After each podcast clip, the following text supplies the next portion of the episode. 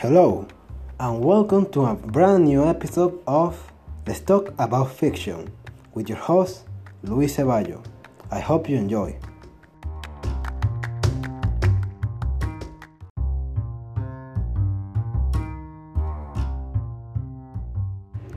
Welcome to the new episode of a new year, and thank you all for all the support of last year.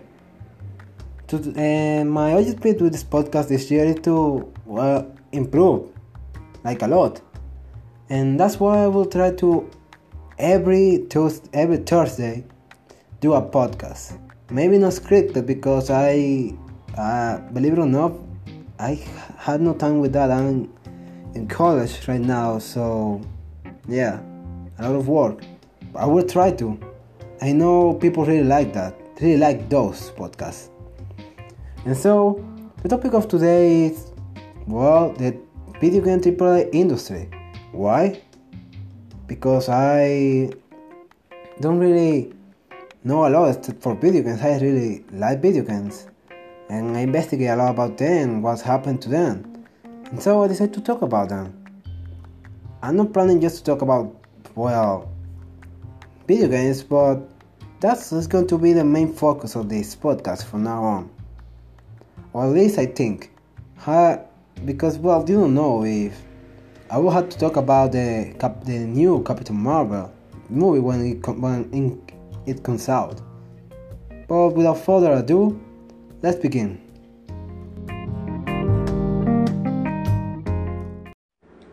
So, what exactly I want to talk about of the AAA video game industry? Well, specifically their decline.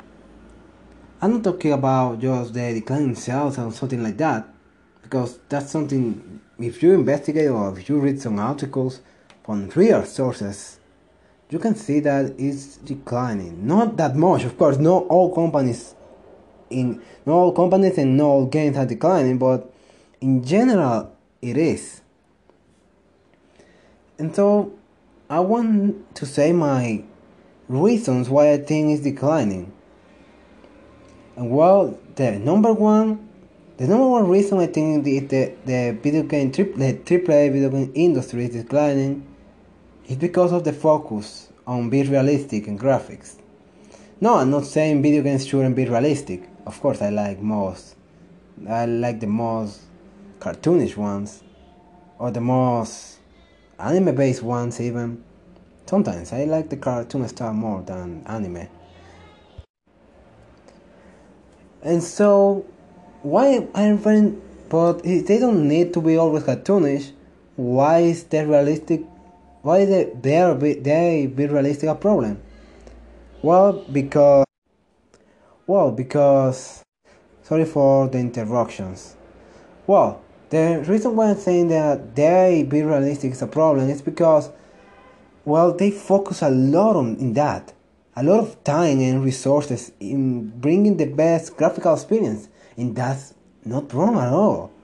People sometimes don't look at games like interactive movies, and there are games that are, they are literally interactive movies. But when you focus again only on the graphics and forget everything else because the graphics look pretty.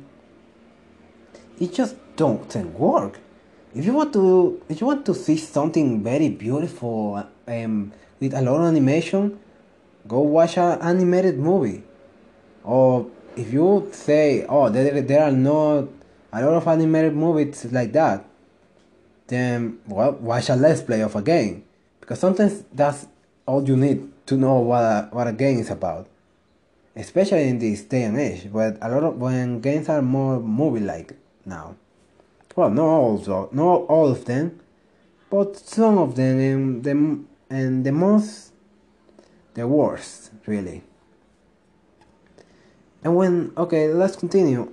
And when people try to do this, well, companies, not people, when companies try to do this more graphical fidelity to, to the real world, sometimes they forget they are making games, no real things.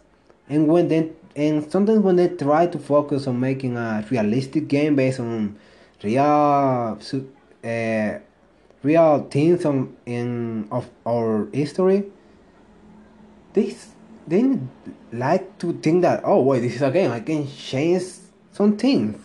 And people will like it more, but history doesn't change. History stay the same, and when you change specific uh, those little things that you think that are not important or you miss them, sometimes they can they can let the experience be empty and uninspired. People will just say, "Oh, another game based on this." Uh, for example, another game based on World War II. I'm not talking specifically about Battlefield Battlefield 5.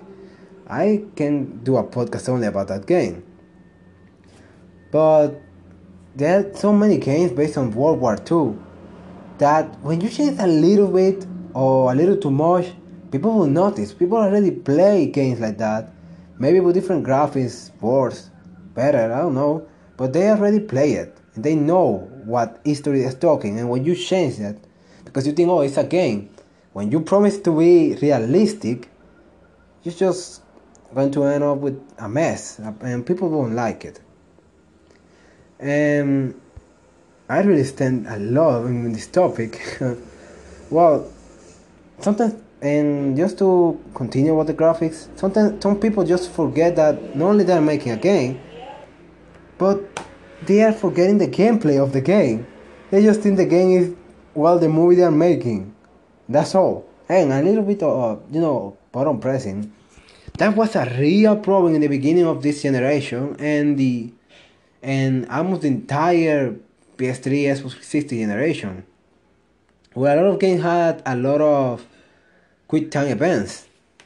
And I must say, I'm thankful that this this thing is slowly getting out of the system of of game developers, but that's something that is, can still be back and ruin everything again. The another thing, well, the other thing I think the I think is ruining the AAA video game industry is the on the, the safety measure they're taking. They have been less original. They've been less risky. Of course, risk implies more money sometimes, and with risk also implies maybe less sales because it's something people hasn't really experimented yet, or people doesn't really know that much. Or people can look at weird, you know, things like that.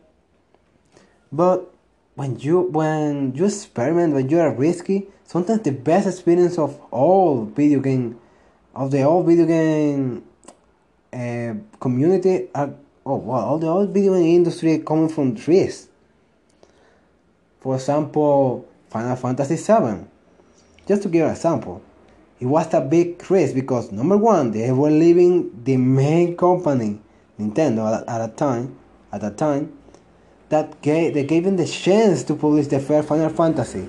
They were giving up that company because they weren't giving it enough technology or enough space to make the game they wanted. They would have to complete their original vision a lot. And if they do that, if they did that, that will that will be the Final Fantasy 7 we know and love now. They take the risk. They change company. They take another risk by dividing the game three different discs. And look what happened.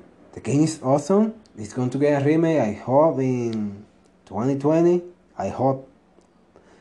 And who knows? Maybe they will they'll they will remaster it someday. Not remake it, but remaster it to those people that want to experience the original uncut or unchanged version of the game, just with better graphics and so many, oh, some other things. And now we only see a lot of games that are similar. Of course, we see a lot of indie games that are risky, taking risks with some new ideas, and some companies try to make uh, some risky challenges challenges with them, but not that much. And when they don't get the money or the time to those games that they want to be risky it's like, hey, I want you to make this game, but I don't want to be a failure. So I'm gonna give you, you let's say you a million, I'm gonna be 500. well, five hundred dollars. No, uh, yeah, five hundred dollars. I don't know. Take this to the game.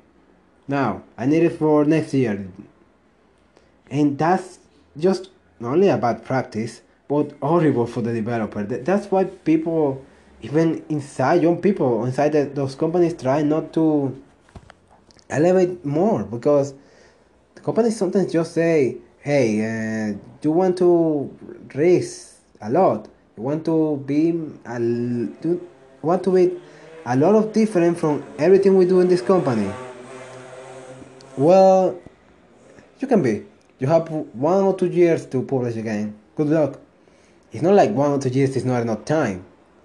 But it's just sometimes a vision needs to take a little more. Of course, more than five years is too much.